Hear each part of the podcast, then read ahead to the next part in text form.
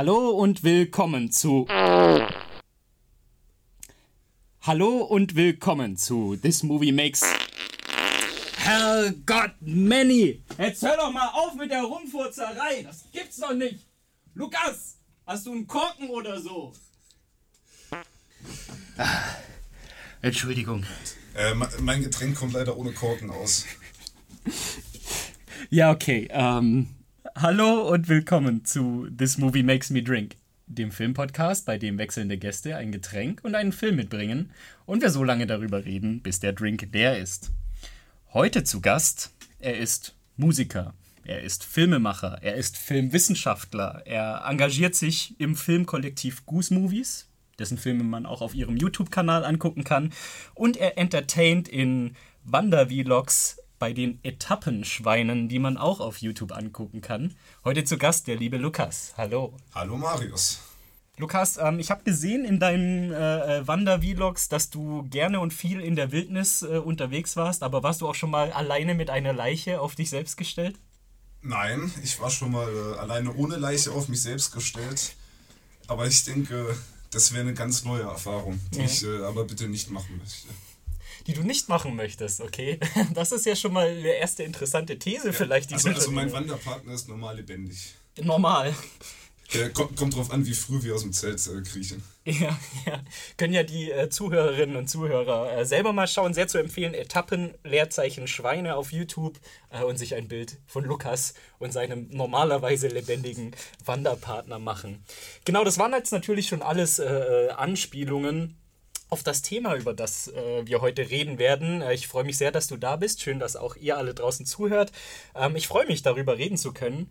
Worum geht es denn heute? Es geht um den Film Swiss Army Man.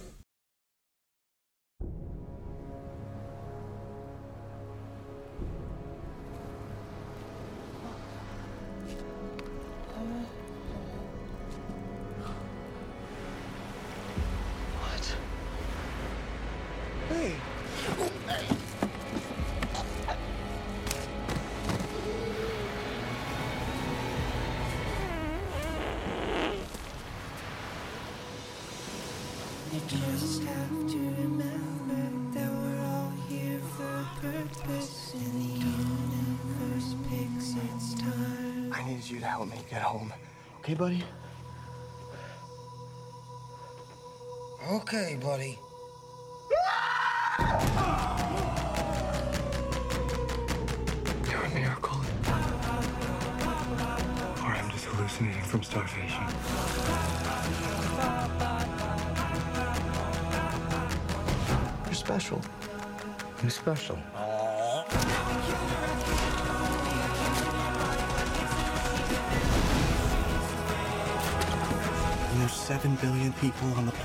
You might be lucky enough to bump into the one person you want to spend the rest of your life with. Oh my god. So this is the life I've forgotten. This is just the beginning.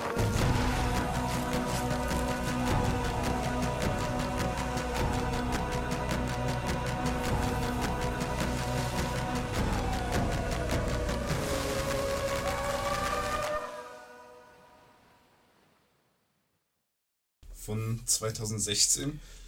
Und äh, in dem Film geht es um Hank, einem typischen Endzwanziger, ja, man kann sagen, Loser, der sich äh, gestrandet auf einer einsamen Insel wiederfindet äh, und kurz davor ist, sein Leben zu beenden, äh, bis dann eine, eine Person angeschwemmt wird. Diese Person ist allerdings tot, eine Leiche, gespielt von Danny Radcliffe. Und diese Leiche hat äh, besondere Fähigkeiten. Und äh, so schlagen sich Hank und die Leiche mit Körperfunktionen und diesen Fähigkeiten irgendwie wieder zurück äh, in die Zivilisation. Und als die Leiche irgendwann anfängt zu sprechen, könnte das auch der Beginn einer wunderbaren Freundschaft sein. Ja, sehr schön. Vielen Dank für die äh, Zusammenfassung. Ähm, genau, wie du sagst, die Leiche ist vielseitig äh, einsetzbar, sozusagen ein Swiss Army Knife, mehr oder weniger, mhm. ähm, wo darauf dann auch natürlich der Filmtitel anspielt. eine Funktion der Leiche, so viel können wir jetzt, glaube ich, schon mal vorwegnehmen, ist, dass sie ähm, Hank mit äh, Wasser versorgt, mit frischem Wasser, dass er überleben kann. Stichwort Wasser, äh, auch wir möchten was trinken. Vielleicht nicht zum Überleben, eher zum Genießen, aber ähm, was hast du denn heute zum Trinken mitgebracht? Ähm, heute habe ich selbst gemixte Schokobananenmilch dabei. Und äh, ich war auch ein bisschen experimentierfreudig und habe noch einen Schluck Baileys dazu getan. Oh, okay, okay. Da sind wir sehr gespannt, weil ich zumindest besitze keine Alkoholtoleranz. Äh, in welche Richtung sich dieses Gespräch heute entwickelt. Genau, genau. Vielleicht wird es, äh, wird das hinten raus ein bisschen launiger. Ich würde sagen, dann probieren wir doch einfach mal Ja. die selbst gemixte äh, Schokobananenmilch mit Baileys. Sehr schön. Oh ja, die steigt einem schon richtig in die Nase. Alles klar, dann vielen Dank äh, und zum Wohl auf ein, Zum eine Wohl. schöne Besprechung.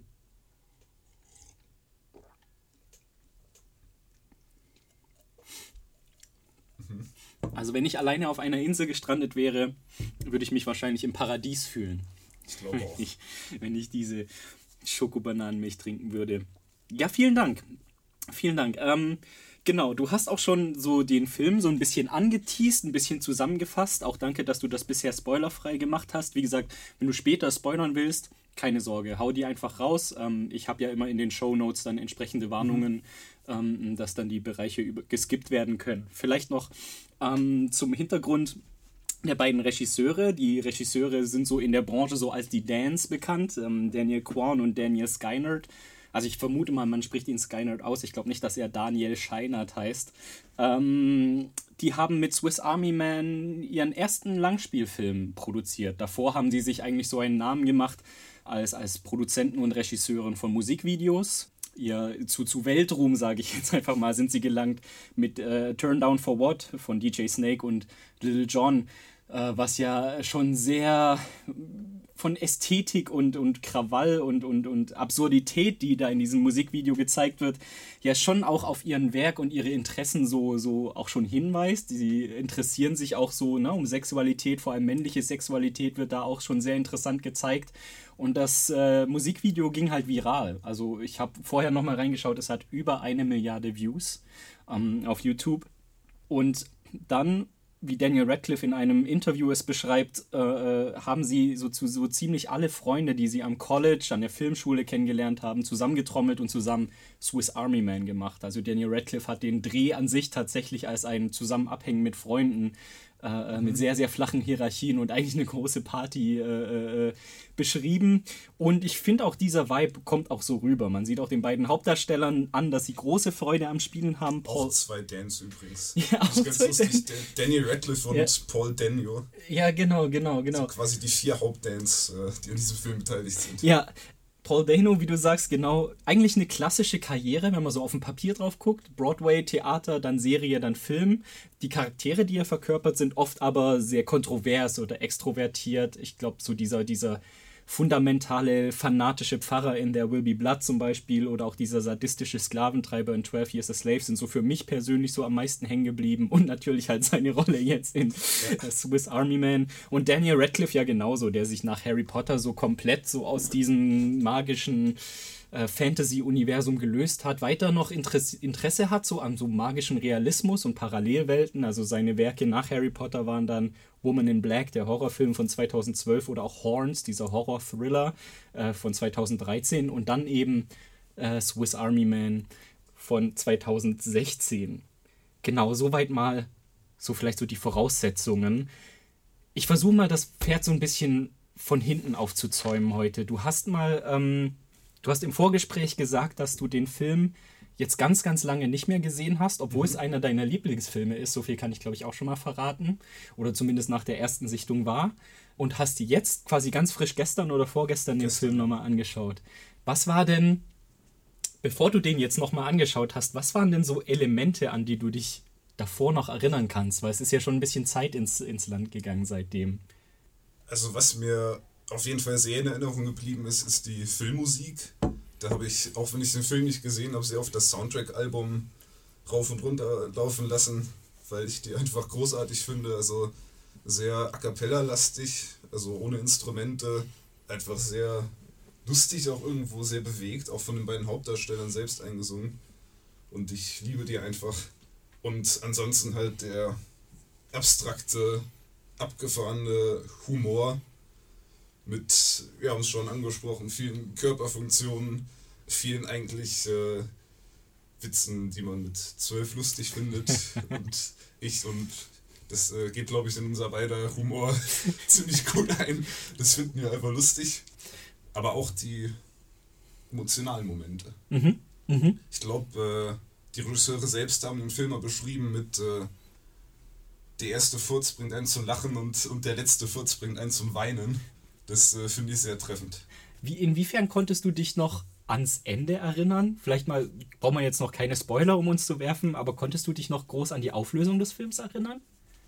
Äh, konnte ich, ja. Hm.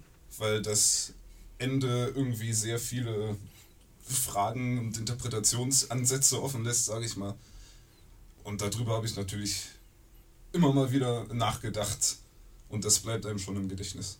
Ja, das war bei mir tatsächlich ein bisschen nur noch eine verschwommene Erinnerung. Ich konnte, kannte nur noch einzelne Elemente äh, von dem, von dem Ende und dementsprechend hat es mich, ich habe es gestern ja auch nochmal angeschaut, äh, entsprechend dann abgeholt. Aber ähm, dann haben wir ja mal so wirklich so drei, vier Hauptelemente, zu, bei denen ich auf jeden Fall auch so zustimmen würde. Und vielleicht können wir uns anhand von denen dann auch so am Film entlang hangeln. Also wir haben jetzt zusammen rausgearbeitet die Musik als wichtiges Element, dann der Humor, auch dieser, ich sag mal, drastische Humor, beziehungsweise wir machen dann das, was ein typischer Filmwissenschaftler macht.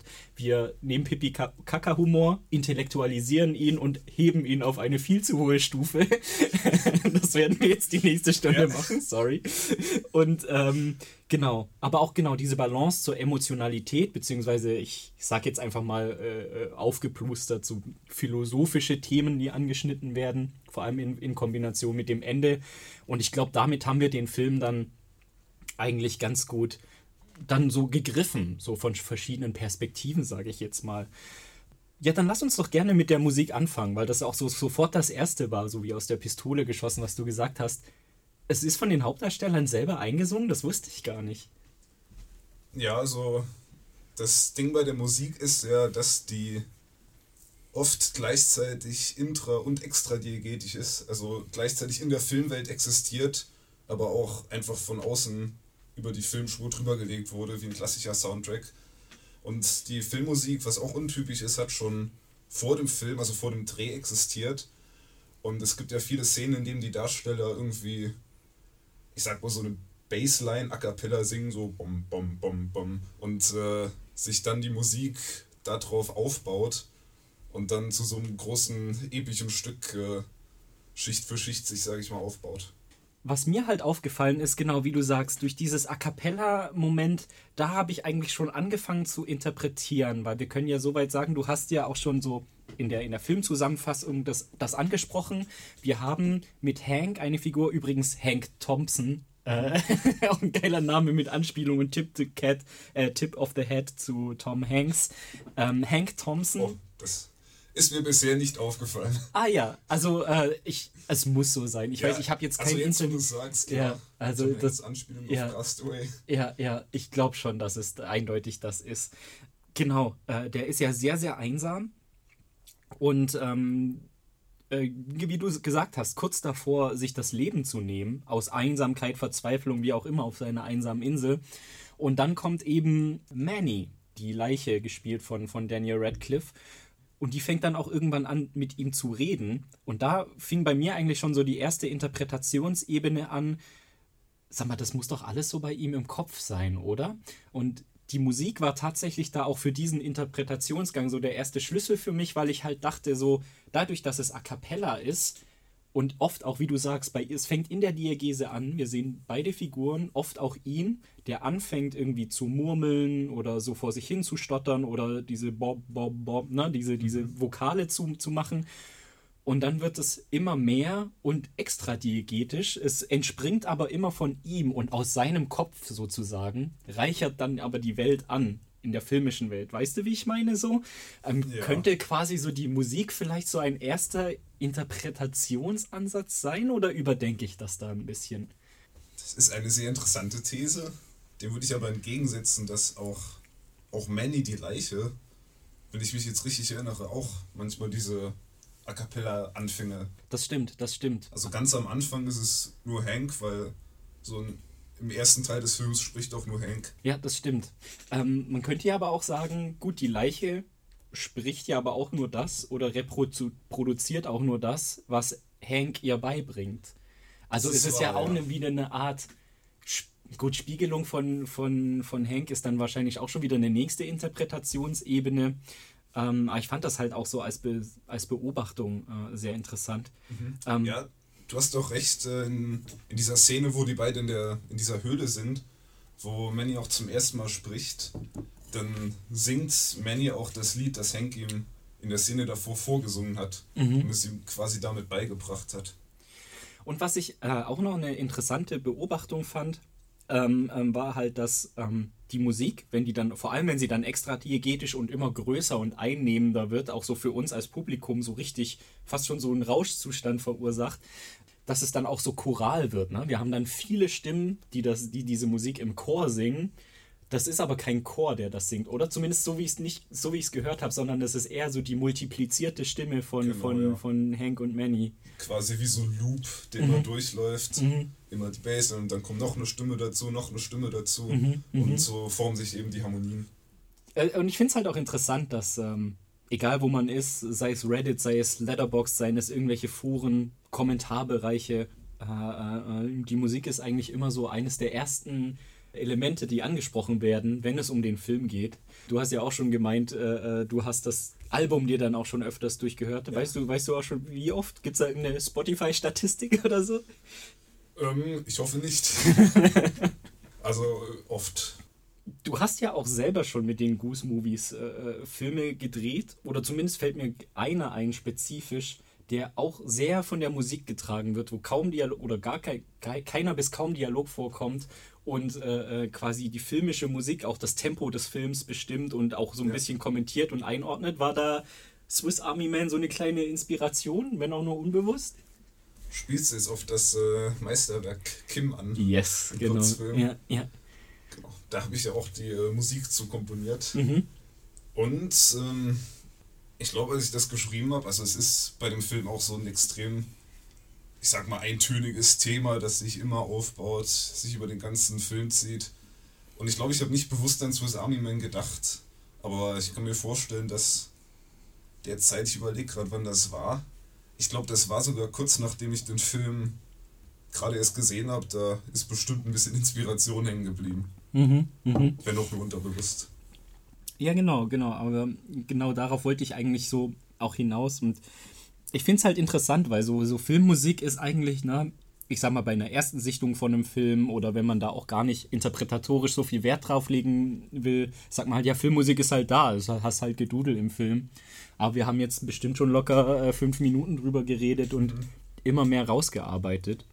Was wir vielleicht dann auch und die ZuhörerInnen vielleicht mal so im Hinterkopf behalten für so, wenn wir so weitergehen mit dem Film.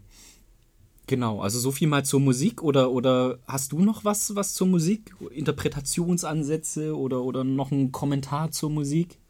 Ähm, Im Endeffekt gibt es auch in dem Soundtrack, wie quasi bei sehr vielen Soundtracks vorher, einfach diese klassischen Leitmotive, dass bestimmte Themen in der Musik an bestimmte Emotionen, an bestimmte philosophische Ansätze, die der Film äh, zu uns trägt, gebunden sind und das kommt auch deutlich raus. Auch teilweise irgendwie das gleiche Thema, dann aber auch so in unterschiedlichen, also dann so unterschiedlich emotional aufge, aufgeladen. Ne? Also einmal, Ja. wenn zum Beispiel die beiden irgendwas erreichen oder schaffen oder, oder die Leiche Manny Hank bei irgendwas helfen kann, weil er wieder eine Funktion gefunden hat, äh, äh, da geht die Musik so freudig aus, auf.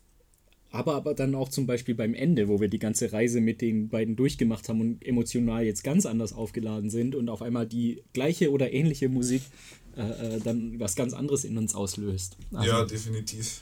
Am Ende kommen dann ganz viele, ich sag mal, unangenehme, dissonante, atmosphärische Klänge dazu in den Mix. Und da hat die einfach eine ganz andere Bedeutung. Und bei dem Film wird ja auch ganz oft, oder ganz oft, ein paar Mal nicht original für den Film geschriebene Musik genommen. Zum Beispiel das Jurassic Park Theme, Mhm, Oder stimmt, hier ja. Cut My Joe. Ja, ja. die dann aber auch von den beiden in diesem Style der Musik performt werden und dann auch eine ganz andere Emotion bei den Zuschauern auslösen. Ja, ja, genau, weil es eben auch komplett anders äh, äh, motivisch belegt ist. Also das Jurassic Park Theme singen sie ja beim Auftritt der Frau, beziehungsweise als, als äh, Hank sich dann als Frau verkleidet. Ja. Vielleicht das als Stichwort, dass wir da auch mal so weitergehen können vom Thema. Was hat es denn mit dieser Frau auf sich? Das hatten wir jetzt in der Filmzusammenfassung noch nicht und vielleicht die äh, ZuhörerInnen, die das, äh, den Film noch nicht kennen. Äh, es spielt ja eine sehr, sehr, sehr zentrale Rolle tatsächlich, eine mysteriöse, unbekannte Frau. Was hat es denn mit der auf sich? Genau, diese Frau sehen wir zuerst als, als Hintergrundbild auf Hanks Handy. Das holt er im Film immer kurz raus, hat noch ganz wenig Akku und hofft, dass er irgendwie Signal findet, was dann natürlich draußen in der Wildnis nicht passiert. Ähm, und später gibt es dann eine Verwechslung von, von Dingen, eine Aneinanderreihung, äh, sodass Manny, die Leiche, denkt, das wäre sein Handy. Sein Handy, das eben aus seinem früheren Leben an das er sich ja gar nicht mehr erinnern kann in dem Film. Mhm. Äh, und Manny, die Leiche, verliebt sich dann Hals über Kopf in, in diese Frau oder einfach nur in das Bild dieser Frau. Und ähm, ich sag mal, diese Liebe, äh, die bei ihm ausgelöst wird, hilft im Endeffekt ja vielleicht auch dabei, äh, dass sie in die richtige Richtung geleitet werden. Wortwörtlich, weil da kommen wir jetzt auch wieder zum Pipi-Kaka-Humor. Äh, Manny, die Leiche, kriegt dann eine Erektion äh, und diese Erektion funktioniert als äh, Kompass, die die beiden eben zu dieser Frau, Sarah heißt sie, äh, leiten. Genau, weg von der, von der Wildnis und zurück in die Zivilisation genau, sozusagen. Ja. Ähm, ich finde auch, was du gesagt hast, äh, äh, das Bild von dieser Frau, nicht diese Frau selbst, sondern das Bild dieser Frau finde ich auch noch einen ganz wichtigen Ausdruck. Den müssen wir auch noch für uns im Hinterkopf behalten, für die weitere Interpretation. Aber genau, dann lass uns doch mal Musik haben wir abgehakt zu dem weiteren Element, was wir vorher angesprochen haben, genau den Humor, Pipi-Kaka-Humor, äh, mal da so ein bisschen drauf eingehen. Wir lernen das ja relativ früh im Film kennen. Wir haben eigentlich eine, einen melancholischen Einstieg, also muss man vielleicht mal so weil wir halt ein, auditives Medium sind, vielleicht mal kurz erklären. Der Film beginnt mit den Anfangscredits. Äh, wir sind auf dem Wasser und wir sehen so einzelne, ich sag mal, Flaschenpost-ähnliche Nachrichten, Hilfe, ich bin, äh, ich bin gestrandet auf einer Insel, genau. ich bin alleine. Und ich glaube schon die dritte Nachricht ist, also relativ früh, mir ist langweilig. Ja. Also auch das eine große ne, Einsamkeit, genau. Isolation. Genau. Und, äh, was auch, glaube ich, wichtig ist, dass all diese Nachrichten auf Müll geschrieben sind. Mhm. Das ist äh, noch so ein weiteres Motiv, das wir uns für später im ja, Hinterkopf behalten stimmt, können. Stimmt, stimmt, stimmt. Genau, genau, der Trash, wenn man das so will. Ja. Und es fängt dann halt sehr melancholisch an. Wir sehen halt in einer totalen äh, äh, dann unsere, unseren Protagonisten, wie er gerade versucht, sich zu erhängen. Ähm, sieht dann aber, er springt dann auch tatsächlich und während er am Seil baumelt, sieht er aber einen anderen Körper an den Strand angespült. Ja. Das Seil reißt, Gott sei Dank, Hank bleibt am Leben, er geht zu diesem anderen Körper, ähm, stellt fest, das ist eine Leiche und die lässt erstmal einen riesen gigantischen Furz raus. Man denkt ja. so, what the fuck? Die, die Grundstimmung für den Film ist gesetzt, oder? Genau. Ein, ein toter Harry Potter wird angeschwemmt und äh, furzt sehr laut. Ja, ja, ja. Der kann sich quasi ähm, levitieren. Er kann Wingardium Leviosa ohne Zauberstab kann, äh, fliegen. Ähm, es führt ja dann auch gleich zu dieser absurden Szene, wo äh, äh ähm, Hank dann Manny als so eine Art Jetski benutzt. Genau. Und, äh, Angetrieben von der Kraft äh, der Fürze. Genau, genau. Und da würde ich dich einfach mal dazu fragen, wie war das? War das am Anfang so ein Moment der Verwirrung für dich? Oder warst du gleich von Anfang an drin in diesem Humor oder auch in dieser ganzen Ästhetik, was da alles mit reinspielt? Oder wie hat so dieser, gerade dieser äh, äh, äh Pipi-Kaka-Humor, wie hat der so auf dich gewirkt? Jetzt bei der ersten und bei der zweiten Sicht des Films auch. Ja. Also beim ersten Mal, also auch vorgestern habe ich den ja schon mehrmals gesehen. Mhm. Aber beim ersten Mal muss ich einfach sagen, ich fand es einfach lustig. Mhm. Mir futzen eine Leiche, das, das finde ich lustig. Das äh, ist mein Humor. Mhm. Und äh, erst bei den späteren Sichtungen, auch gerade bei der letzten, da kommt halt auch irgendwie die Bedeutungsebene, die auch dahinter steckt. Und ich glaube, da interpretieren wir nicht mal wirklich zu viel rein, wenn wir sagen, dass da eigentlich viel dahinter steckt. die schwingt dann da einfach mit, wenn man weiß, was passiert, wenn man weiß, wohin der Film geht. Da kann ich mich eigentlich nur anstimmen. Also diejenigen, die den Film noch nicht gesehen haben, die müssen sich das wirklich vorstellen, dass wir da auch ganz viel ich sag jetzt mal in Anführungszeichen, billigen Slapstick haben. Ja. Also wirklich, wo dann äh, äh, Manny einfach in einer unangebrachten Szene äh, furzt und dadurch eine vielleicht spannende Szene oder dramatische Szene, eine emotionale Szene dann auch mit einem Furz halt auflöst. Und dieser irritierende Moment, das ist, es, das ist ja auch Comedy. Comedy ja. ist ja auch Irritation, Erwartungen aufbauen und die dann brechen und so. Und das funktioniert halt mit einem Furz ziemlich, äh, äh, äh ziemlich einfach, sage ich mal, und effektiv halt immer. Es ist ja aber auch nicht nur das. Ne? Also ich habe ja auch äh, in Vorbereitung so ein paar so Rezensionen auf Letterbox und Amazon und so gelesen und äh, viele hängen sich darauf auf oder das ist eines der ersten Worte, was immer äh, fällt. Ne? Es ist eine Leiche und die furzt. Aber die Leiche kann ja auch viel mehr. Also wenn wir gerade Sachen ansprechen, die quasi aus der Leiche hervorbrechen, hat die ja auch noch mehrere Fähigkeiten sozusagen. Ähm, wir haben es ja vorher schon angesprochen, bevor wir unsere Getränke hatten. Er ist halt auch in der Lage, äh, Wasser zu spucken oder mehr so wirklich so rauszukotzen, wasserfallartig, aber das ist dann halt klares Wasser, von ja. dem äh, Hank leben kann.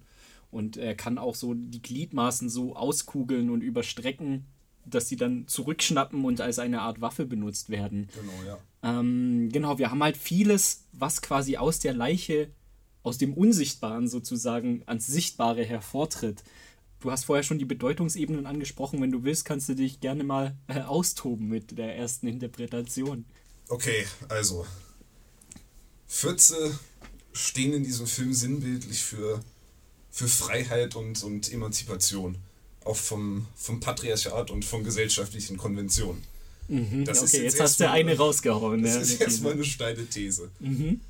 Klar, aber ähm, das Ding ist, Manny ist im Prinzip, wenn er zum Leben erweckt, wenn er zum Leben erwacht, ist quasi so eine Art Kind.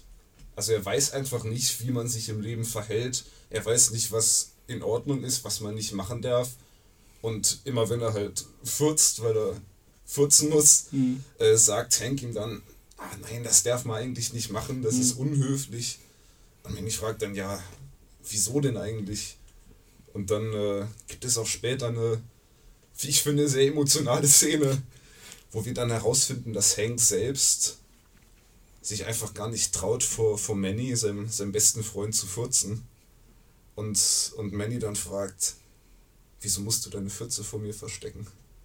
Ja, genau. Und ähm, das ist eigentlich ein gutes Stichwort. Äh, äh ich habe es nicht mehr genauer im, im, Kopf, aber sagt dann Hank nicht auch sowas, spielt er nicht auch auf so ein bisschen so strenge Erziehung und so an, dass ihm halt auch beigebracht wurde, dass man den drin zu behalten hat und dass es eben halt auch gesellschaftliche Konventionen hat. Ne? Also, genau, ja.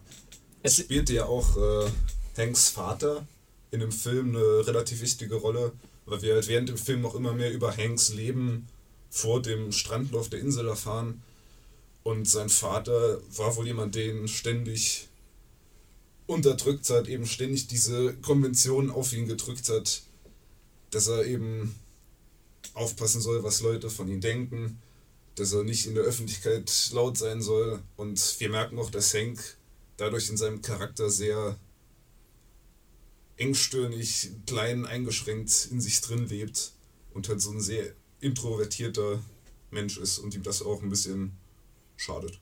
Und wir haben auch ziemlich am Ende, das ist fast die letzte Szene, ähm, ist jetzt aber kein großer emotionaler Story-Spoiler, deswegen haue ich es jetzt einfach mal so raus.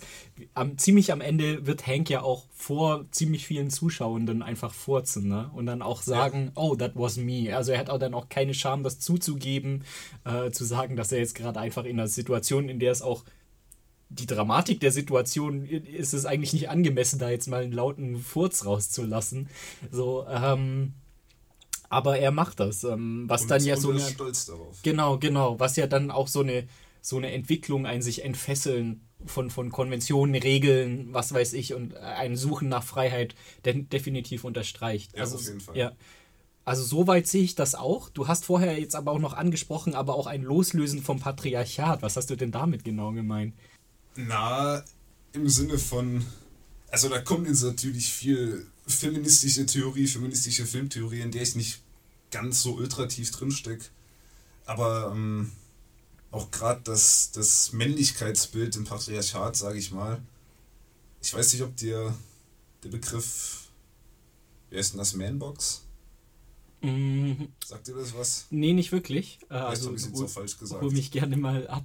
Zumindest grob, genau. Wir können ja äh, äh, den Disclaimer raushauen, dass wir das vielleicht jetzt eher ein bisschen oberflächlich ankratzen, aber dass wir es zumindest mal ansprechen wollen, ja. Aber eben halt das, äh, dieses patriarchale Bild von Männern, die halt immer stark sein müssen, immer für ihre Familie sorgen müssen, sich keine Emotionen anmerken lassen dürfen, nicht in der Öffentlichkeit furzen dürfen, dass das eben in der Gesellschaft auch viel, auch einfach für Männer extrem schlecht ist, die sich dann eben gefangen fühlen, was man an Hank sehr gut sieht und dass einfach die, das, das freie Ausleben auch bei Männern sehr schwierig macht. Du hast ihn ja auch in der Filmzusammenfassung ganz am Anfang von dieser Podcast-Folge äh, äh, so flapsig mal so als Loser tituliert. Aber Ja. das ist ja auch nicht nur jetzt eine Wertung oder so, die du draufgeklatscht hast, sondern das ist ja auch eine Selbsteinschätzung, die äh, äh, Hank von sich selber hat. Ne? Genau, Also, so Hank,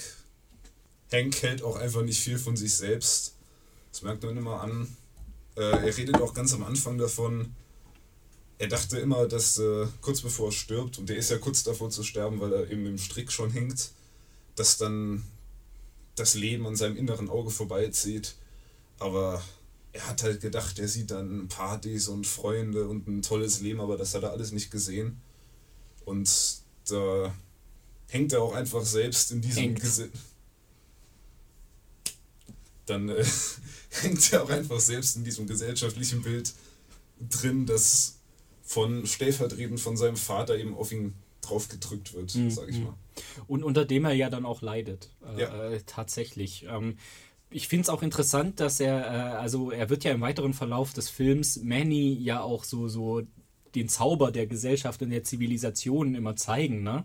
Ähm, aber das sind eigentlich immer, was weiß ich, zum Beispiel Konsumgüter oder Sehnsuchtsorte wie das Kino oder, äh, äh, keine Ahnung, eine Busfahrt inszeniert er ja auch, aber es ist selten bis kaum eigentlich irgendwie so ein gesellschaftliches Zusammensein, ne? sondern ja, eher so eskapistische Sachen wie äh, der geile Geschmack von diesen Cheese Puffs oder das Ja. Kino oder so, wo Ja, man ja auch stimmt. flüchten aus der Realität kann. Also man sieht ja auch, dass er selber da auch drunter äh, daran zu knabbern hat, drunter leidet. Ich meine, ja, genau, in seinem Rückzugsort Insel, wenn man das, wenn man das so sagen möchte. Ich hatte, ich musste noch denken, ähm, ähm, noch so eine theoretische Ebene von meiner Seite. Ich musste an, an, an Julia Kristeva, die Psychoanalytikerin, äh, äh, äh, denken und ihre Theorie des Abjekten. Ich weiß nicht, ob dir das schon mal äh, irgendwie über den Weg gelaufen ist. Ähm, die hat Vielleicht. ja, ja, sie hat äh, Anfang der 80er Jahre äh, ein sehr einflussreiches Buch geschrieben, was sich eben auch so psychoanalytisch mit Kunst beschäftigt. Und das Buch heißt The Powers of Horror, die Macht des Horrors, an Essay on Abjection. Und sie hat halt eben diesen Griff, Begriff des Abjekts äh, mitgeprägt. Und also ganz oberflächlich plump gesagt ist das Abjekte sozusagen so alles, was man halt nicht sieht, was so unter der Oberfläche ist, das Vergessene, das, das Verdrängte, das Unterdrückte vielleicht, das, das, das Verwesende und das tritt halt, und sie beschäftigt sich eben mit der menschlichen Reaktion auf das Abjekte. Also zum Beispiel, wenn wir bluten, wenn wir eitern, wenn wir spucken, kotzen, was auch immer, äh, Körperflüssigkeiten, die wir eigentlich nicht sehen, weil sie unter der Oberfläche sind, zutage treten, empfinden wir halt Schock, Horror, Ekel. Und mit diesem Prozess, an diesem Prozess arbeitet sie sich ab und meint halt eben auch so metaphorisch oder psychoanalytisch dann auch gesehen, kann das dann halt eben, wenn wir vom Körperlichen weggehen, halt, wie du, wie auch gesagt, halt auch so das alles Unterdrückte, Verborgene sein, was man dann auch gesellschafts-, auf Gesellschaftsebenen sehen kann. Also so sind zum Beispiel, also das ist jetzt ein Beispiel von mir, ich weiß nicht, ob Christeva da zustimmen würde, aber zum Beispiel, wenn du obdachlose Menschen siehst, äh, äh, empfindest du dann vielleicht auch einen Schock oder vielleicht sogar einen Ekel oder einen Horror oder so.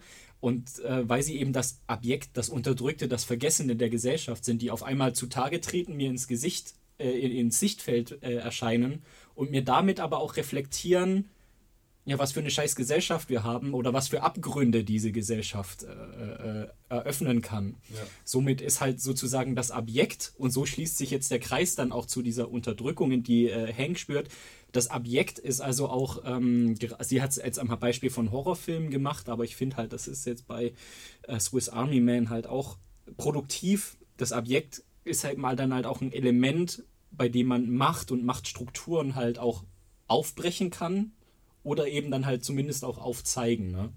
Wie dann zum Beispiel einem Furz, der einfach zutage tritt äh, und womit du die komplette Gesellschaft schockst. Wir haben ja dann Ja. in der in der Szene, wo, wo Hank furzt, haben wir ja quasi einen Querschnitt aus der Gesellschaft. Wir haben die Familie da, wir haben die Liebe da oder die Sehnsucht nach Liebe da, wir haben die Medien da, wir haben den öffentlichen Dienst da. Also wir haben ja wirklich einen Querschnitt aus der Gesellschaft da in der letzten Szene stehen.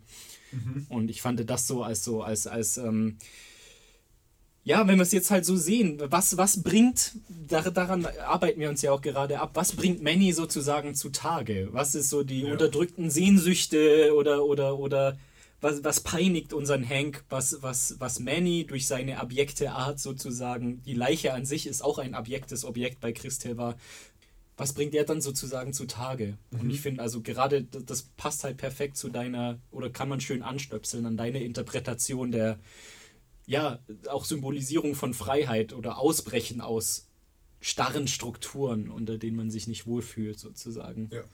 Ja, das finde ich eine sehr gute These, das auf den Film Mhm. anzuwenden. Ja, ja, musste ich sofort dran denken. Leiche und Sachen treten aus der Oberfläche nach vorne, äh, musste ich sofort an, an, an Ja. Chris Teva denken, tatsächlich. Die ist mir im, während dem Studium so ein paar Mal über den Weg gelaufen. Also nicht in echt, sondern ihre Texte.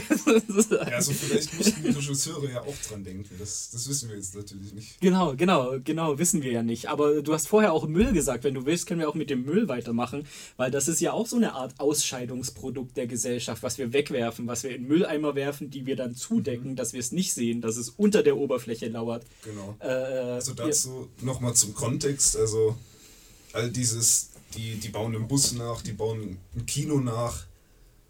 All das, was die machen, bauen sie oder baut Hank aus Müll. Da liegt überall sehr viel Müll im, im Wald rum, in der Wildnis, wo sie sich befinden. Und all das, all diese eskapistischen Orte werden aus Müll, quasi aus dem, aus dem, was die Gesellschaft nicht mehr haben will, zusammengebaut. und zu was Produktivem zusammengebaut. Ne? Ja. Also er baut zum Beispiel ein Kino nach, äh, was, was wunderschöne Momente für, für Hank und Man Manny dann zaubert. Er baut diesen Bus nach, was auch eine sehr schöne Szene ist, wo er dann, er baut quasi so einen Bus in diesem Dschungel nach. Der setzt dann Manny an das, in Anführungszeichen, Fenster und baut dann so aus alten Zeitungsstücken, wo so Landschaftsbilder drauf sind, Ja. baut er so ein ganz langes äh, Filmband sozusagen, eine, Bild, eine sehr lange Bildcollage und zieht die quasi so an Manny vorbei, dass es für ihn so aussieht, als würde er tatsächlich aus dem Busfenster gucken und so die Welt an sich vorbeiziehen. Genau, ja. Was ein, was ein sehr, sehr schöner Moment ist, wo Manny Und ja. dann sagt Manny auch, was interessant ist. Er sagt, also er findet das halt wunderschön, weil er sowas halt noch nie erlebt hat. Und sagt dann, wenn er wieder zu Hause ist, wird er jeden Tag Bus fahren. Mhm, Tank sagt dann so, ach, das ist nur der Anfang. mhm, So sieht man halt auch Manny, der eben nichts vom Leben weiß, erfreut sich halt einfach an den kleinen Dingen. Was dann allerdings wieder eine sehr interessante Parallele ist, weil der Bus, gerade der Bus auch in Hanks Leben, eine sehr große Rolle spielt, weil wir eben immer in Flashbacks erzählt kriegen, wie, wie äh, Hank selbst im Bus sitzt und das für ihn eben ein überhaupt nicht befreiter, schöner Ort ist, sondern sich da irgendwie all seine Social Anxieties äh, treffen. mhm. Und ich finde, das ist eine sehr schöne Überleitung. Äh, Wir haben ja am Anfang drei Elemente ausgemacht: die Musik, den Humor, aber auch genau die emotionalen und die tiefgründigeren Momente. Und ich glaube, daraufhin können wir jetzt überleiten tatsächlich. Ähm, ja, genau. Beschreib doch mal für unsere ZuhörerInnen, äh, was es, ich sag mal, mit dieser Bus-Episode auf sich hat. Meinst du jetzt die Bus-Episode auf, auf Ebene der Erzählung oder die Flashback-Episode? Genau, genau die Flashbacks, also den, den Hintergrund Genau. der, der Bus-Episode. Also wir sehen immer wieder, dass Hank eben Bus fährt, wie man es so tut, Kopfhörern in den Ohren, was ja auch wieder so ein schönes Symbol der Abgeschottenheit Mhm. von allem Äußeren ist und eben aus dem Fenster guckt. Und äh, im Bus sieht er eben immer Sarah. Und dann, was jetzt auch schon wieder ein bisschen spoilert, äh, stellt sich halt irgendwann heraus, dass Hank und Sarah sich gar nicht kennen, sondern er halt einfach nur so aus der Ferne sie anhimmelt und dann auch, was doch ein bisschen creepy ist, äh, dieses Bild von ihr heimlich gemacht hat, um sich das immer wieder anschauen zu können und eben in dieser Traumwelt lebt. Ach, was, wenn ich sie jetzt ansprechen würde? Mhm. Das meinte ich vorher, äh, das ist wichtig, dass du äh, vorher erwähnt hast, das Bild einer Frau. Er kennt die Frau gar nicht. Er, mhm. kennt, er kennt sie, ihr, sie weiß den Mensch oder die Person, die dahinter steckt, kennt er gar nicht. Er hat nur ein für sich optimal Bild von dieser Frau. Äh, also sowohl metaphorisch oder, oder psychologisch als auch literally, äh, äh, ja. wortwörtlich, weil er eben ne, dieses Foto, was er heimlich gemacht hat, als, als Handy-Hintergrundbild hat, sodass er sie halt immer jederzeit angucken kann, sozusagen. Ja, ja genau. Und ähm, die Szene ist halt insofern emotional, als dass er, ich glaube, zum ersten Mal in seinem Leben gegenüber einer anderen Person eben über seine Schwächen, über seine soziophoben äh, äh, Wesenszüge, über seine Ängste äh, spricht und sich quasi mhm. mit der Leiche dann produktiv darüber austauscht. Kann man das so sagen? Ja, ich denke schon. Und äh, irgendwie projiziert er sich auch selbst auf die Leiche, weil er dann eben, also Manny denkt ja, das wäre sein Leben, seine Freundin, seine Sarah. Und äh, dann verkleidet sich Hank eben auch als Sarah und kommt in den Bus und das finde ich auch sehr schön geschnitten, weil man den Eindruck hat, da sind gerade eigentlich drei Personen. Und äh, Hank sagt dann so, ja, geh doch zu ihr, sprich sie an. Und was er dann auch macht. Und es ist halt genau das, was Hank halt niemals selbst machen würde und auch nie selbst gemacht hat. Und da finde ich, projiziert er sich einfach auf Manny. Diese, diese Gender-Switch oder Körper-Switch-Geschichte ist eigentlich auch ganz interessant zu betrachten. Da habe ich auch jetzt so für mich noch gar nicht so eine so ein Fazit gezogen, ne? aber er schlüpft ja tatsächlich in Frauenklamotten auch, um, wie du sagst, um Manny quasi die, äh, Julia heißt sie, ne? Sarah. Sarah, Entschuldigung, die Sarah vorzuspielen, wodurch er ja was macht, was er vorher noch nie gemacht hat, nämlich zu versuchen, sozusagen empathisch zu sein, ne? Sie als Mensch auch wenn es natürlich nur seine eigenen Gedanken und Fantasien sind, sie als Mensch zu verkörpern, das heißt, sie auch als Mensch kennenzulernen, beziehungsweise mal, mal auch hinter der Fassade kennenzulernen, ja. sozusagen. Was ich halt auch so ein schönes Element finde im Sinne von, ja, ist auch wieder, dank Manny reift er tatsächlich noch so oder, oder äh, ähm, wie soll man denn sagen, ja, entwickelt sich da weiter, kriegt vielleicht mhm. auch einen anderen Blick auf die Dinge, mehr oder weniger. Ja, da kann ja jetzt wieder dieser Interpretationsansatz kommen. Spricht Manny wirklich? Ist er mhm. wirklich sein, seine eigene Person? Mhm. Zombie quasi? Mhm. Oder kann dieses Projizieren auch wieder ein Indiz dafür sein, dass Hank sich das einfach alles nur einbildet? Ja, ja, auf jeden Fall. Also das sind so Gedanken und Interpretationen, die man so als Zuschauer eigentlich die ganze Zeit permanent hat. Also der Aber Kopf das Schöne finde ich ja, ja, im Endeffekt ist, ist das gar nicht wichtig. Also existiert, also was heißt existiert? Lebt Manny jetzt wirklich oder bildet sich Hank das nur ein, ist, finde ich, äh, im Endeffekt gar nicht wichtig. Können wir gleich auch nochmal beim Ende drüber reden. Ähm, ich wollte vorher noch eine andere Sache ansprechen, die ich halt interessant finde, ähm, wo ich gerne deine Perspektive darauf hätte. Und zwar wird zunächst nur angedeutet, dass Hank und Manny sich näher kommen. Die feiern irgendwie so eine, ich sag mal, so eine Art Clubparty. Sie bauen so eine Club- oder mhm. Festszene nach, tanzen ein bisschen und sind kurz davor, sich zu küssen sogar. Ne? Ja. Also Hank im, im, im in der Verkleidung der Sarah beugt sich dann so zu ihm rüber und sie sind kurz davor, sich zu küssen. Der sagt dann aber sowas wie, huh, oh, ganz schön was getrunken heute und ja. sie küssen sich nicht. Äh, ich hab's gar nicht mehr Haben die da tatsächlich was getrunken oder war das nur beschwipst sein ich von glaub, dem Moment? Ich glaube, die haben eine Flasche Wodka oder irgendwas ah, tatsächlich ah, okay, im Wald gefunden. Okay, also waren tatsächlich äh, berauscht sozusagen.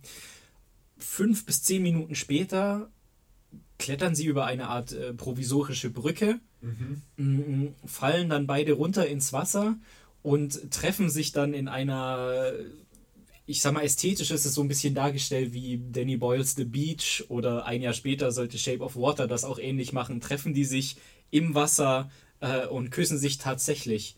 Einmal noch so, ich sag mal in Anführungszeichen zufällig. Hank guckt auch noch sehr erschrocken, aber dann zieht er Manny Ja. wieder zu sich. Da wird es und- sehr leidenschaftlich. Zu einem sehr leidenschaftlichen Kuss.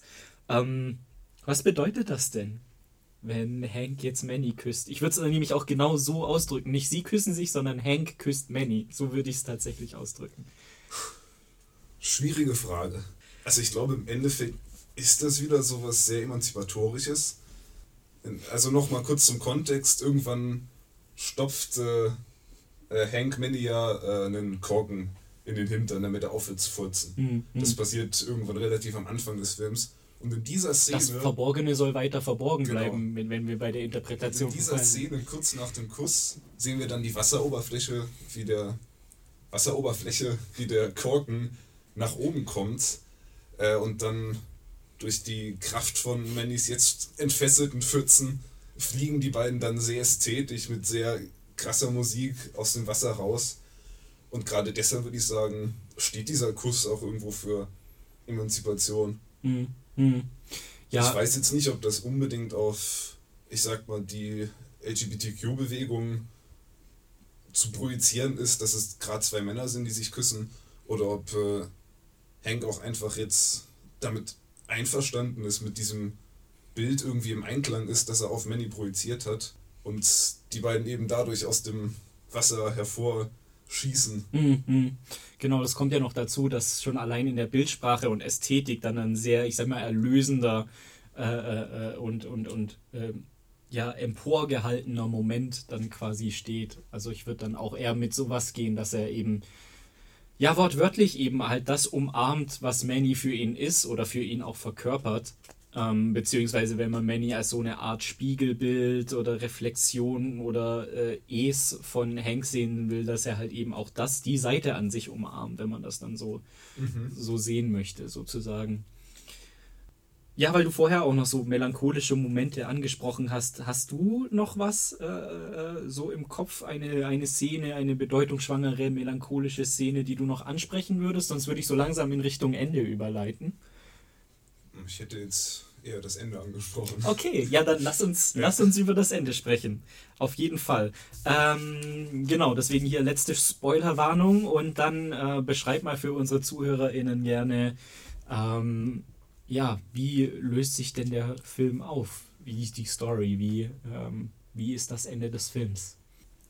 Also im Endeffekt schaffen sie es zurück in die Zivilisation. Und ah, da müssten wir eigentlich äh, doch wieder ein bisschen früher ansetzen. Okay, ja, gerne, gerne. ähm, Hol so lange aus, wie du willst. Wie das Getränk Weil- reicht. Kurz bevor sie es in die Zivilisation schaffen, tauschen sich ja die Rollen. Was ich, finde ich, einen sehr wichtigen Moment im Film finde. Mhm. Also am Anfang war es immer so, Hank trägt die Leiche, weil sich die Leiche halt auch nicht selbst bewegen kann, sondern nur sprechen kann. Äh, und dann äh, sitzen sie am Lagerfeuer und werden von einem Bären angegriffen, äh, so dass Hank äh, verletzt wird am Bein und selbst nicht mehr gehen kann. Und dann in einem sehr schönen emotionalen Moment äh, erwacht dann Manny die Leiche wirklich vollkommen zum Leben und kann eben auch die Gliedmaßen steuern, kann selbst gehen und trägt dann Hank zurück in die Zivilisation, wo sie dann äh, tatsächlich, also der Peniskompass hat funktioniert und sie äh, landen im Garten von Sarahs Haus. Da treffen sie dann zuerst auf, auf die Tochter von Sarah, was dann wieder so ein sehr abgefuckter Moment ist, sage ich mal, wo dieses Kind dann diesen verdreckten Typen mit der Leiche sieht. Mhm. Und dann kommt eben auch Sarah raus. Aber in dem Moment ist dann Manny die Leiche plötzlich wieder nur eine Leiche. Und dann Sarah hört sich halt die Geschichte an, denkt sich, okay, der ist jetzt halt aus der Wildnis gekommen, jemand ist gestorben und ruft dann eben, wir hatten es ja eben schon erwähnt, die Polizei kommt, die Presse kommt. Es kommt auch, äh, was auch wichtig ist, Hanks Vater Ja. der kommt auch zu der Szenerie und sieht dann auch, also ist auch am Ende dabei. Und dann ähm, ist nun mal Manny tot, wird dann auch als normale Leiche behandelt und ähm, Hank will das aber nicht akzeptieren, dass jetzt sein bester Freund auf einmal tot sein soll und nichts Besonderes sein soll. Und ähm, setzt sich dann mit ihm auf den auf diese, wie nennt sich das im Krankenhaus, wo die Körper drauf liegen? Ja, ja, also du, du meinst diese Liege, diese, Ja, diese Kranken. einfach diese rollende. Liege, Ja, genau. ja. Und äh, fährt mit dem zurück den Berg runter in die Wildnis, bis sie dann irgendwann wieder an ihrem Strand ankommen. Und dann kommt eben diese Szene, wo sie von allen verfolgt werden, die, dieser Querschnitt der Gesellschaft da steht. Und als Hank dann. Hank soll halt festgenommen werden, Mhm. wird gerade festgenommen, weil er nun mal mit einer Leiche abgehauen ist. äh, und, und furzt dann einfach und schämt sich eben nicht dafür, weil er, weil das halt seine Charakterentwicklung ist, dass er gelernt hat, sich für sowas nicht zu schämen. Und in dem Moment äh, wacht Manny dann auch wieder auf. Halt fängt auch viel an zu furzen Mhm. äh, und äh, verschwindet dann als Jetski Mhm. alleine, äh, schießt er dann ins Meer hinaus. Und was mir auch noch in Erinnerung geblieben ist, wir sehen dann nochmal Hanks Vater, der lächelt. Ja, ja. Das stimmt, okay. Ähm, ich hoffe, ich habe es jetzt irgendwie Doch, ich finde, gut ich, zusammengefasst. ich finde, du, du hast das sehr gut gemacht. Ähm, drei Sachen, die mir so quasi beim Ende hängen geblieben sind, die ich auf jeden Fall in den Raum werfen würde, ähm, äh, wo ich da gerne deine Perspektive hätte. Erstens also die ganze Auflösung an sich, dass wir eben nicht auf einer vereinsamten Robinson Crusoe-mäßig auf einer einsamen Insel sind, sondern dass wir der, der filmischen Welt folgend eher so im, im Wald hinter dem Garten von Sarah sind, mehr oder Ja. weniger. Dann genau, dass Mannys Vater, äh, äh, sorry, Hanks Vater lächelt. Ja, genau, und allgemein auch so die Reaktion der ganzen Menge der, des Querschnitts der äh, Ge- Gesellschaft äh, äh, auf den, auf den Jets, furzenden Jetski Manny. Das sind so drei Elemente, die ich auf jeden Fall mal gern ansprechen würde. Ähm, Hanks Vater lächelt da am Ende. Ja. Warum? Ja gut. Sehen wir doch mal Hanks Vater als, äh, als Sinnbild für das Patriarchat. So. Ähm, er kommt dann nämlich erst an dieser Szenerie an und äh, schämt sich absolut für seinen Sohn.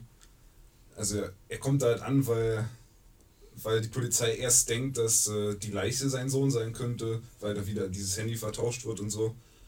Äh, und dann sieht er aber, was, was Hank tut, wie er versucht mit der Leiche zu reden und schämt sich einfach absolut. Mhm. Und dann äh, lächelt er am Schluss, ja. Was, was ist denn da deine These, wieso er das tut? Ja, ja, ja. Ähm, ich würde vielleicht gar nicht mit, mit äh, Patriarchat gehen, weil wir ihn ja auch nicht in Interaktion zum Beispiel mit äh, äh, Frauen oder so sehen. Ich würde Ja, vielleicht der zumindest Au als Autorit ja, Gesellschaft, Autorität, ja. autoritärer Druck der Gesellschaft Genau, auf ja. ihn oder so. Dass er vielleicht, ähm, also wie gesagt, auch nur so ein bisschen geraten oder was ich so rausgelesen habe, so dass er halt erkennt, dass äh, sein Sohn eine Art zu sich selber gefunden hat oder zu dem steht, was er ist dann, obwohl er jetzt quasi wortwörtlich in Handschellen ist, doch zu so einer Art Freiheit gefunden hat. Und dadurch vielleicht nicht so der gescheiterte Sohn ist oder so der Erwartungen nicht erfüllen kann, sondern das ist, was Eltern am Ende des Tages immer von ihren Kindern wollen, dass sie sich doch selber verwirklichen irgendwie.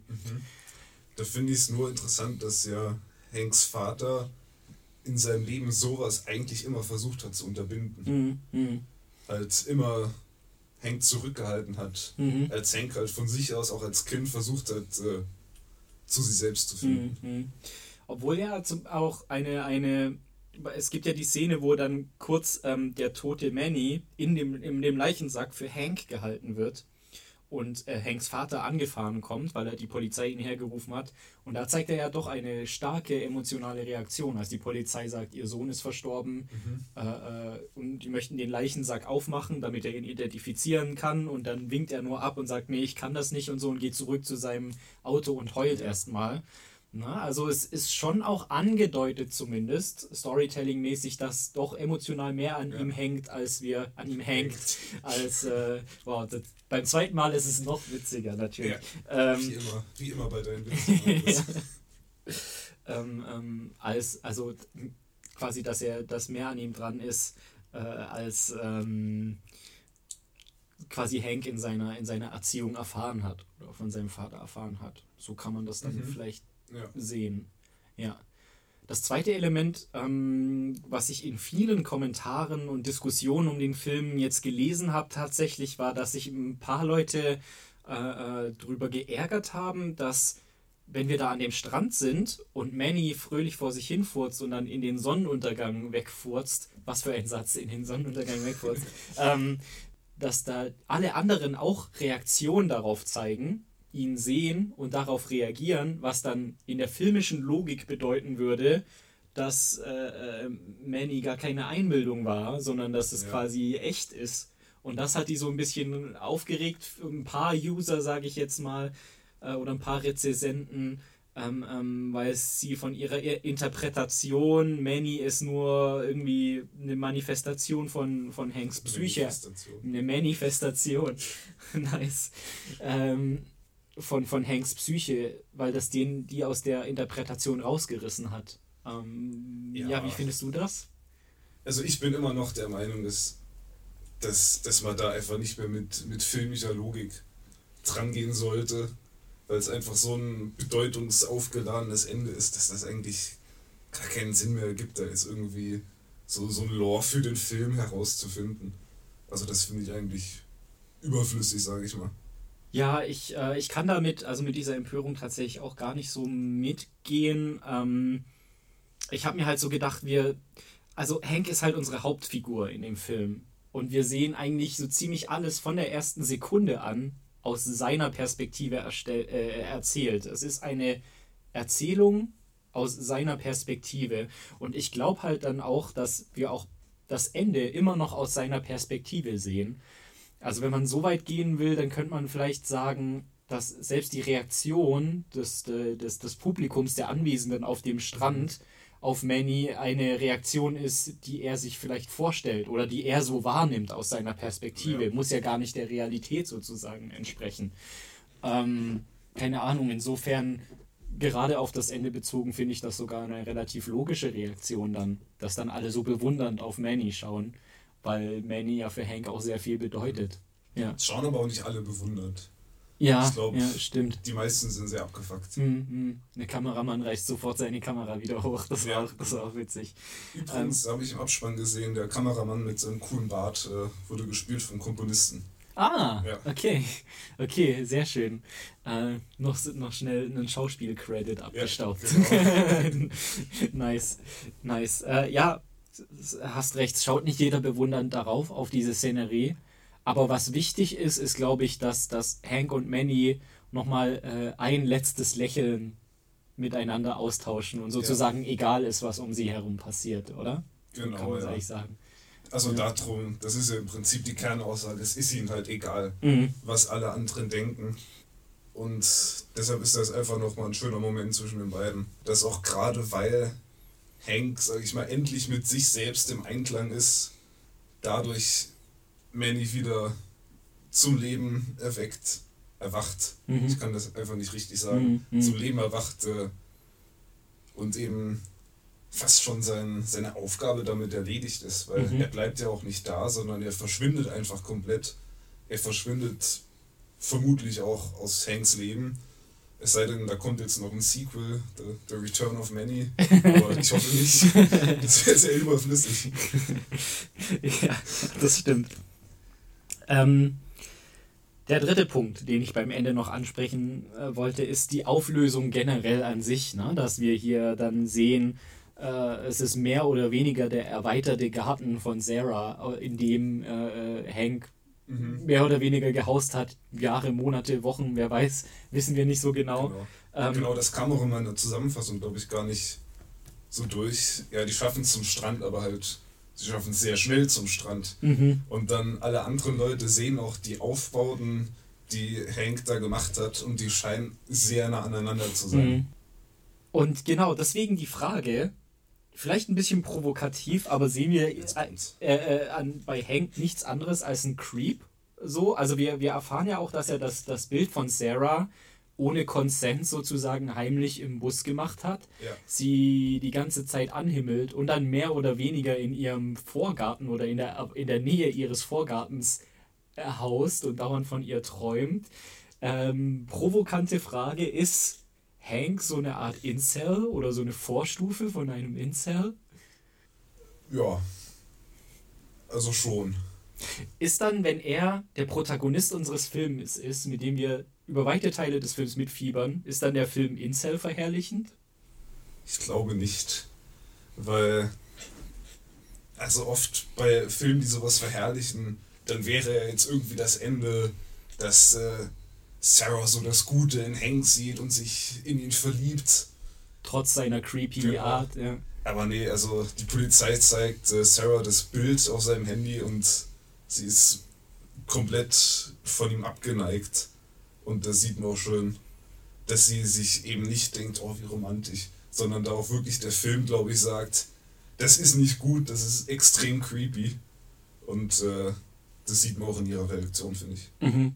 Ja, ja, also ich bin da auch völlig deiner Meinung. Ich habe es tatsächlich jetzt for the sake of discussion einfach mal so Ja. provokant rausgehauen, aber ich finde das auch, ich finde ja auch, dass der Film das tatsächlich kommentiert. Dadurch, dass wir dann diese Auflösung haben, wie, äh, wie nah alles ist und dass wir eben nicht auf dieser einsamen Insel sind, sondern einfach ein paar Schritte von der Stadt weg, mehr oder weniger, wird das Ganze, was äh, wird ja quasi kommentiert, der Film ja das ganze Setting und wir als Publikum reflektieren dann dieses ganze Setting ganz anders. Und auf einmal verwandelt sich nämlich diese, diese Geschichte von diesem Castaway, von diesem Verschollenen auf der Insel, dann doch in die Geschichte von einer ziemlich armen Wurst. Ne? So, äh, äh, keine Ahnung, der dann wahrscheinlich auch äh, psychisch nicht der stabilste ist. Ja. Ähm, und ich finde, das kommentiert dann eben auch der Film und das genau wird ihm ja auch gespiegelt, so wie die Gesellschaft auf ihn ähm, ähm, reagiert und dass eben genau diese, diese äh, Avancen der Frau gegenüber alles andere als okay sind. Das macht der Film ja auch deutlich. Ja. Deswegen, genau, also wie gesagt, ich habe die These mal nur so als aus Provokationsgründen Ja. rausgehauen, aber nee, ich finde es aber tatsächlich, ähm, wie gesagt, ich hatte, ich hatte von dem Film nur noch in Erinnerung, dass er dann bei ihr in den Garten stolpert und dort landet. Aber wie es dann ausging, wusste ich nicht mehr, weil es halt eben fünf Jahre her ist, seit ich den Film gesehen habe, das letzte Mal. Ähm, und dass dann da doch nochmal die zweite und dritte Bedeutungsebene draufgehauen wird und entsprechend emotional aufgeladen, das hatte ich nicht mehr im Kopf. Das ist, hat der Film schon cool gemacht, muss man schon sagen. Ja. Ähm, es gibt ja nicht nur wir beide, die äh, die Meinung zu dem Film haben, die wir jetzt eine Stunde lang diskutiert haben. Das ganze Internet ist ja voll voller Meinungen und auch Rezensionen. Deswegen würde ich mit dir zum Abschluss gerne Rezensionenraten spielen. Weißt du, wie das Spiel funktioniert? Ja, ich habe ja deinen Podcast fleißig gehört.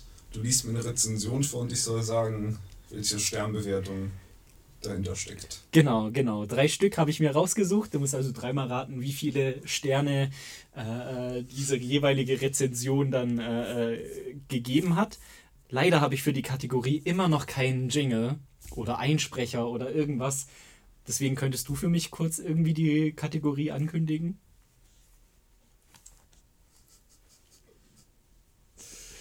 Ich habe keine Gitarre hier, aber dann muss ich es halt äh, im Film a cappella versuchen. Ja, ja, gern. Dum, dum, dum, dum, Rezensionen raten. Psst. Genau, und die ähm, erste Re Rezension heißt ähm, nur für Zuschauer, die in Anführungszeichen hinter den Vorhang gucken können und ist von Merell. Und Merell schreibt, ich hatte den Film im Zuge des kostenlosen Amazon Prime Videoangebotes geguckt. Der Film ist wieder ein typisches Werk, der eine gewisse Zielgruppe triggert und die dann Romane schreiben, was die und die Szene aussagen soll und wie dumm doch der normale Mainstream-Zuschauer ist, der diesen Film nicht mag. Ich habe die Aussage des Films verstanden und finde ihn von der Machart her trotzdem nicht gut. Genau das sollte man auch akzeptieren können, wenn man zugleich auf die tollen Botschaften des Films pocht. Semikolon, Klammer zu. Der Soundtrack hat mir gefallen und unterhält ein, in einigen Szenen perfekt. Auch Daniel Radcliffes Schauspielleistung ist großartig und hat einmal mehr gezeigt, was für ein facettenreicher Schauspieler er ist. Wie gesagt, der Film ist Geschmackssache und als Tragikomödie hat er bei mir nicht funktioniert. Die vielen versteckten Botschaften sind zwar gut gemeint, aber genau deswegen hätte man das alles vielleicht für die breitere Masse zugänglicher machen sollen. Aber schön, wenn sich ein kleiner Teil der Menschheit an dem Werk erfreuen kann. Semikolon, Klammer zu. Boah, schwierig. Die, diese Rezension war eine Achterbahn. Mhm. Also, also, also diese Person kritisiert, äh, dass sich Leute klug fühlen, wenn sie den Film verstehen. Mhm. Aber dabei sagt sie natürlich auch, also ich habe den Film verstanden, aber ich fühle mich nicht klug. hm. Ne, ich, sie sagt, die Person sagt quasi, ja, ich bin trotzdem klug, auch wenn ich den Film nicht mag, so mehr oder Ja, weniger, genau. oder? Ah. Ja, es dürfte ja eigentlich so ein Mittelding sein. Ich, äh, Es gibt keine- Spielen wir von 1 bis 5? Genau, 1 bis 5 Sterne und es gibt keine halben Sterne. Dann sage ich Amazon. 3. Knapp vorbei. Es sind zwei Sterne tatsächlich nur. Ja, ja, aber äh, du bist auf jeden Fall in die richtige Richtung gegangen. Äh, die nächste Rezension heißt Leichenschändung mit Humor und ist von, ist von Yannick Stier. Und Yannick Stier schreibt. Ich habe mich vor Lachen kaum wieder eingekriegt und in meiner eigenen Rotze gelegen vor Lachen.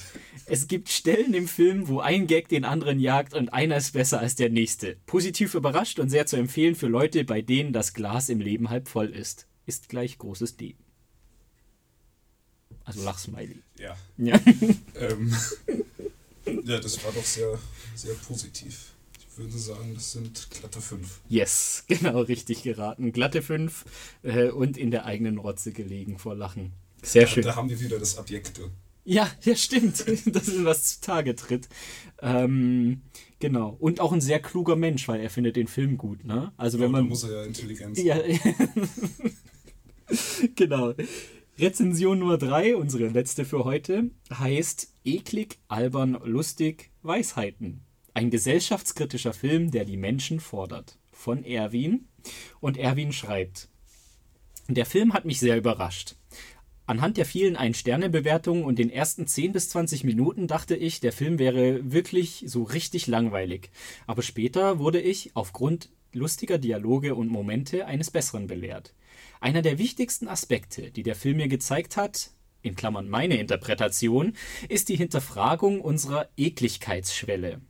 Ist das wirklich so eklig, was wir sehen? Oder spielt da ein Programm in unserem Hinterzimmer? Ich konnte mir den Film äh, ich konnte mir den Film zu Ende ansehen, wenn auch zugegeben, ich mir so manchmal das Gesicht verzogen habe. Infolgedessen, dass ich nicht abbrach, wurden mir weitere Lebensweisheiten klar, die ich aber nicht sagen werde. Stattdessen empfehle ich Ihnen, den Film zu gucken. Stellen Sie sich auf viele eklige Momente, alberne, mal langatmig, aber auch lustige und erfüllende, in Klammern mir fiel kein besseres Wort ein, Klammer zu, Momente ein. Außerdem würde ich den Film nicht als Highlight am Abend empfehlen, sondern eher, wenn man nicht weiß, was man gucken soll. Und ein wirklich erfüllendes Happy End hat der Film auch nicht. Eher ein bescheidenes Lächeln, in Klammern meiner Meinung nach.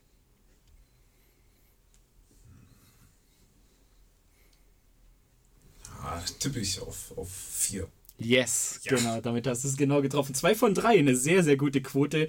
Ich fand äh, bei Erwin richtig geil, wie er sagt, Alter, der Film hat mir philosophisch so vieles klar gemacht. Ich habe so viele Lebensweisheiten gelernt, aber die sage ich euch nicht. Damit, damit macht er uns ja nur auf den Film heiß. Stimmt, stimmt, genau. Ja, und es war sehr schön, dass du auch mich auf den Film heiß gemacht hast, dass ich ihn nochmal angeguckt habe, äh, dank deinem Vorschlag, dass ich viele Lebensweisheiten äh, äh, lernen durfte. Mein Drink ist tatsächlich leer. Ich weiß nicht, wie es bei dir aussieht. Es sind noch ein paar Schlückchen drin. Noch ein paar Schlückchen. Muss Dann, falls du äh, äh, noch einen Punkt oder zwei hast, solange der Drink noch ein bisschen gefüllt ist, dann kannst du die gerne noch raushauen. Haben wir jetzt mal noch über irgendwas gar nicht gesprochen, was du gerne noch ansprechen würdest? Die Schauspielleistung wäre halt vielleicht noch was, worüber man reden könnte. Ich meine, Daniel Radcliffe, vor allem Daniel Radcliffe, spielt eigentlich nur in Anführungszeichen eine Leiche, die auf dem Boden rumliegt. Aber es ist halt eine extrem körperliche Rolle, was er wirklich sehr, sehr gut macht.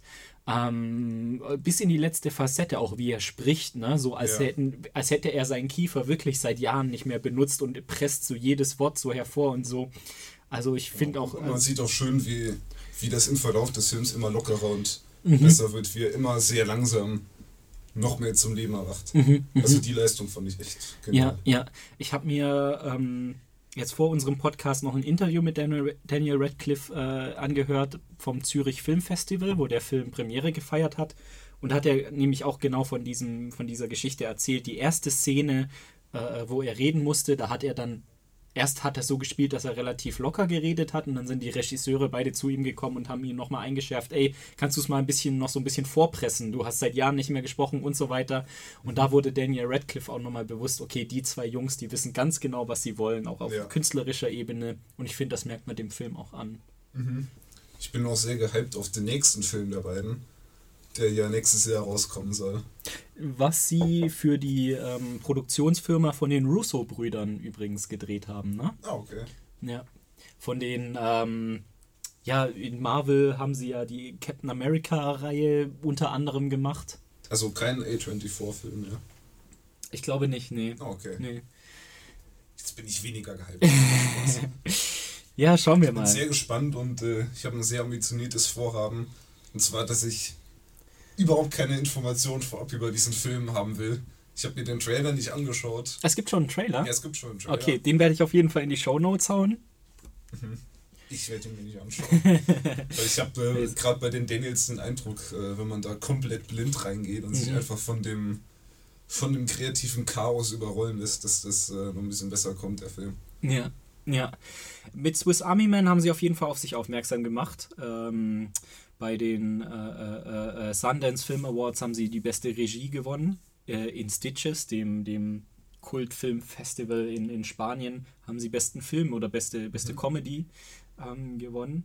Mal schauen, also vielleicht geht es ja noch weiter aufwärts für die beiden. Ich äh, wünsche ihnen das. Mhm. Die haben auch äh, viele extrem gute Kurzfilme gemacht. Die kannst du vielleicht auch in die Shownotes hauen. Ja, ja. Kannst du so aus dem Bauch raus einen empfehlen? Interesting Ball. Interesting Ball. Okay. Ja, den fand ich großartig. Ist auf YouTube.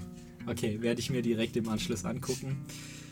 Dann würde ich äh, soweit mal sagen, ja, wie gesagt, vielen Dank für alles, äh, für deinen Besuch, für den Drink, äh, für Ja, das Gespräch. Dank. Ja, gerne. Äh, wie immer, wie bei jedem Gast sage ich jederzeit wieder. Ähm, auch wenn es der Vorlauf, bis wir uns endlich mal getroffen haben, dieses Mal auch schon sehr lange gedauert hat. Aber hey, wenn du Redebedarf hast über einen Film, jederzeit gerne. Ja, gerne. Super. An die Zuhörerinnen, liebe Zuhörer, auch an euch vielen Dank. Äh, wir nehmen hier kurz vor Weihnachten auf, deswegen äh, für euch schöne Festtage. Kommt gut rüber in 2022. Ähm, hoffentlich ein schönes neues Jahr. Schlechter kann es ja nicht mehr werden. Und ähm, genau, macht's gut. Bis zum nächsten Jahr. Ciao, ciao.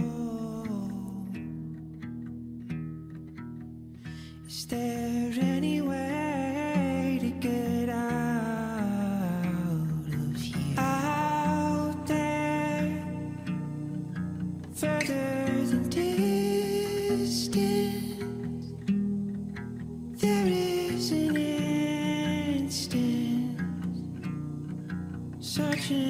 home.